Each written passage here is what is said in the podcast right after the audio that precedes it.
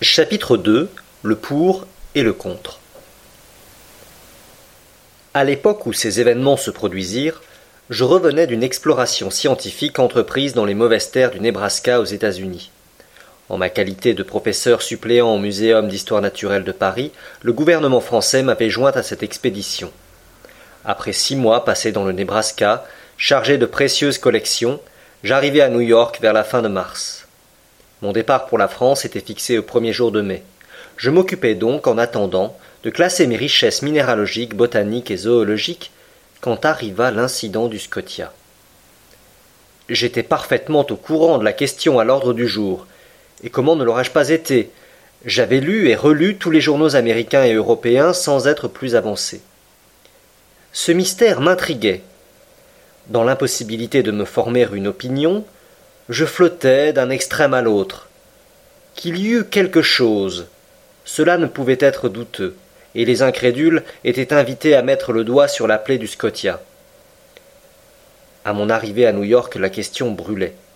L'hypothèse de l'îlot flottant, de l'écueil insaisissable, soutenu par quelques esprits peu compétents, était absolument abandonnée. Et, en effet, à moins que cet écueil n'eût une machine dans le ventre, comment pouvait-il se déplacer avec une rapidité si prodigieuse? De même fut repoussée l'existence d'une coque flottante, d'une énorme épave, et toujours à cause de la rapidité du déplacement. Restaient donc deux solutions possibles de la question, qui créaient deux clans très distincts de partisans. D'un côté, ceux qui tenaient pour un monstre d'une force colossale, de l'autre, ceux qui tenaient pour un bateau sous-marin d'une extrême puissance motrice. Or, cette dernière hypothèse, admissible après tout, ne put résister aux enquêtes qui furent poursuivies dans les deux mondes. Qu'un simple particulier eût à sa disposition un tel engin mécanique, c'était peu probable. Où et quand l'eût-il fait construire, et comment aurait-il tenu cette construction secrète? Seul un gouvernement pouvait posséder une pareille machine destructive, et en ces temps désastreux où l'homme s'ingénie à multiplier la puissance des armes de guerre, il était possible qu'un État essayât à l'insu des autres ce formidable engin après les chasse-peaux, les torpilles, après les torpilles, les béliers sous-marins, puis la réaction, du moins je l'espère. Mais l'hypothèse d'une machine de guerre tomba encore devant la déclaration des gouvernements. Comme il s'agissait là d'un intérêt public, puisque les communications transocéaniennes en souffraient, la franchise des gouvernements ne pouvait être mise en doute. D'ailleurs, comment admettre que la construction de ce bateau sous-marin ait échappé aux yeux du public? Garder le secret dans ces circonstances est très difficile pour un particulier et certainement impossible pour un État dont tous les actes sont obstinément surveillés par les puissances rivales. Donc, après enquête faite en Angleterre, en France, en Russie, en Prusse, en Espagne, en Italie, en Amérique, voire même en Turquie, l'hypothèse d'un monitor sous-marin fut définitivement rejetée. Le monstre revint donc à flot en dépit des incessantes plaisanteries dont le lardait la petite presse, et dans cette voie, les imaginations se laissèrent aller bientôt aux plus absurdes rêveries d'une ichthyologie fantastique. À mon arrivée à New York, plusieurs personnes m'avaient fait l'honneur de me consulter sur le phénomène en question. J'avais publié en France un ouvrage in quarto en deux volumes, intitulé Les mystères des grands fonds sous-marins. Ce livre, particulièrement goûté du monde savant, faisait de moi un spécialiste dans cette partie assez obscure de l'histoire naturelle. Mon avis me fut demandé. Tant que je pus nier la réalité du fait, je me renfermais dans une absolue négation. Mais bientôt, collé au mur, je dus m'expliquer catégoriquement. Et même, l'honorable Pierre Aronnax, professeur au Muséum de Paris, fut mis en demeure par le New York Herald de formuler une opinion quelconque. Je m'exécutais, je parlais, faute de pouvoir me taire. Je discutais la question sous toutes ses faces, politiquement et scientifiquement, et je donne ici un extrait d'un article très nourri que je publiai dans le numéro du 30 avril. Ainsi donc, disais-je, après avoir examiné une à une les diverses hypothèses, toute autre supposition étant rejetée, il faut nécessairement admettre l'existence d'un animal marin d'une puissance excessive. Les grandes profondeurs de l'océan nous sont totalement inconnues la sonde n'a su les atteindre. Que se passe-t-il dans ces abîmes reculés? Quels êtres habitent et peuvent habiter à douze ou quinze milles en dessous de la surface des eaux? Quel est l'organisme de ces animaux? On saurait à peine le conjecturer.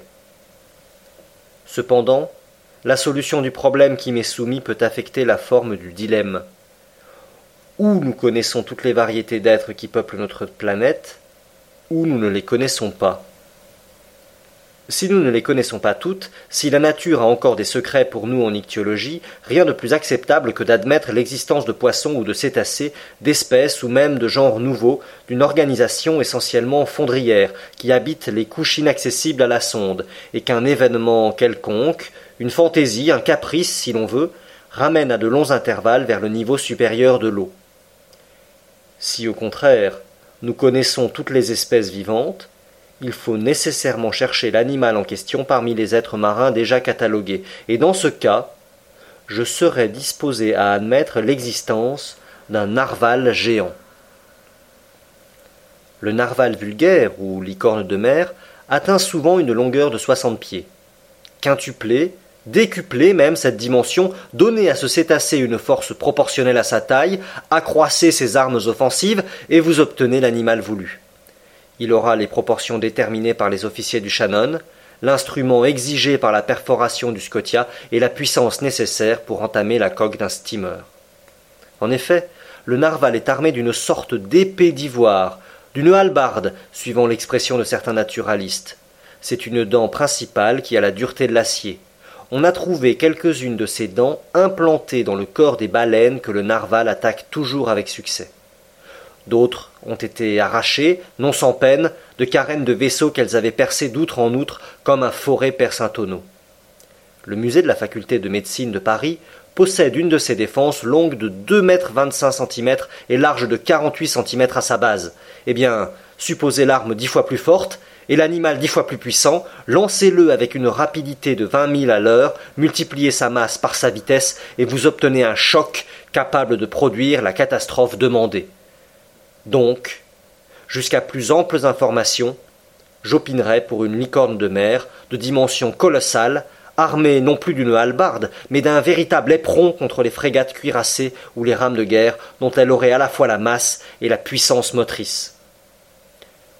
Ainsi s'expliquerait ce phénomène inexplicable, à moins qu'il n'y ait rien, en dépit de ce qu'on a entrevu, senti et ressenti, ce qui est encore possible.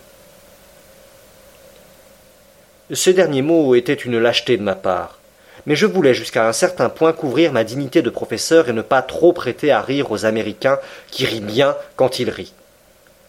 Je me réservais une échappatoire. Au fond, j'admettais l'existence du monstre. Mon article fut chaudement discuté, ce qui lui valut un grand retentissement. Il rallia un certain nombre de partisans. La solution qu'il proposait, d'ailleurs, laissait libre carrière à l'imagination l'esprit humain se plaît à ces conceptions grandioses d'êtres surnaturels. Or, la mer est précisément leur meilleur véhicule, le seul milieu où ces géants, près desquels les animaux terrestres, éléphants ou rhinocéros ne sont que des nains, puissent se produire et se développer. Les masses liquides transportent les plus grandes espèces connues des mammifères et peut-être récèlent-elles des mollusques d'une incomparable taille, des crustacés effrayants à contempler, tels que seraient des homards de cent mètres ou des crabes pesant deux cents tonnes. Pourquoi non? Autrefois, les animaux terrestres, contemporains des époques géologiques, les quadrupèdes, les quadrumanes, les reptiles, les oiseaux étaient construits sur des gabarits gigantesques. Le Créateur les avait jetés dans un moule colossal que le temps a réduit peu à peu. Pourquoi la mer, dans ses profondeurs ignorées, n'aurait-elle pas gardé ces vastes échantillons de la vie d'un autre âge, elle qui ne se modifie jamais, alors que le noyau terrestre change presque incessamment? Pourquoi ne cacherait-elle pas dans son sein les dernières variétés de ces espèces titanesques, dont les années sont des siècles et les siècles des millénaires? Mais je me laisse entraîner à des rêveries qu'il ne m'appartient plus d'entretenir. Trêve à ces chimères que le temps a changées pour moi en réalité terrible. Je le répète, l'opinion se fit alors sur la nature du phénomène, et le public admit sans conteste l'existence d'un être prodigieux qui n'avait rien de commun avec les fabuleux serpents de mer. Mais si les uns ne virent là qu'un problème purement scientifique à résoudre, les autres, plus positifs, surtout en Amérique et en Angleterre, furent d'avis de purger l'océan de ce redoutable monstre, afin de rassurer les communications transocéaniennes. Les journaux industriels et commerciaux traitèrent la question principalement à ce point de vue. Le Shipping and Mercantile Gazette, le Lloyd, le paquebot, la revue maritime et coloniale, toutes les feuilles dévouées aux compagnies d'assurance qui menaçaient d'élever le taux de leurs primes furent unanimes sur ce point. L'opinion publique s'étant prononcée, les États de l'Union se déclarèrent les premiers. On fit à New York les préparatifs d'une expédition destinée à poursuivre le narval. Une frégate de grande marche, l'Abraham Lincoln, se mit en mesure de prendre la mer au plus tôt. Les arsenaux furent ouverts au commandant Farragut, qui pressa activement l'armement de sa frégate. Précisément, et ainsi que cela arrive toujours, du moment que l'on se fut décidé à poursuivre le monstre, le monstre ne reparut plus. Pendant deux mois, personne n'en entendit parler, aucun navire ne le rencontra. Il semblait que cette licorne eût connaissance des complots qui se tramaient contre elle. On en avait tant causé, et même par le câble transatlantique. Aussi, les plaisants prétendaient-ils que cette fine mouche avait arrêté au passage quelques télégrammes dont elle faisait maintenant son profit. Donc, la frégate armée pour une campagne lointaine et pourvue de formidables engins de pêche, on ne savait plus où la diriger. Et l'impatience allait croissant, quand le 3 juillet, on apprit qu'un steamer de la ligne San Francisco de Californie à Shanghai avait revu l'animal trois semaines auparavant dans les mers septentrionales du Pacifique. L'émotion causée par cette nouvelle fut extrême. On n'accorda pas vingt-quatre heures de répit au commandant Farragut. Ses vivres étaient embarqués, ses soutes regorgeaient de charbon, pas un homme ne manquait à son rôle d'équipage.